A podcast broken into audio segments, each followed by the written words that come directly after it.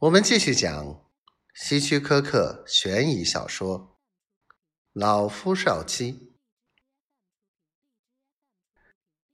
妻子仿佛从梦中惊醒一般，赶快下了车，绕过来将左车门打开。迈克尔，你坐好，我马上把你送到俱乐部去，那里也许会有医生。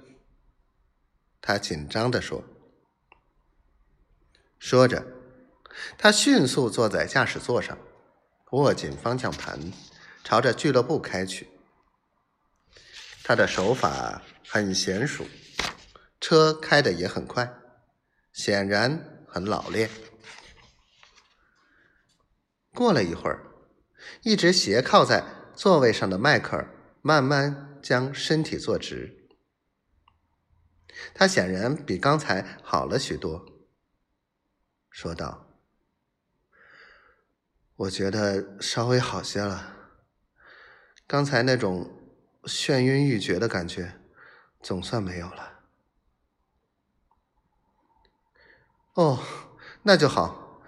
刚才真把我吓坏了，迈克尔，你别大意，要去看医生。他轻轻舒了一口气，但又语气坚定的说道：“算了吧，还是明天再看吧。你看我。”现在不是很好吗？他只是神情紧张的开着车，没有吭声。终于到达乡村俱乐部了，这里没有医生，不过好在他又恢复了正常。我们还是先找个有医生的地方看病吧。他坚持说。不用了，我没事儿。迈克尔的态度也很明确。最后，妻子拗不过他，俩人决定先吃饭，明天早上再去找医生。他发现自己在这次猫捉老鼠的游戏中输了。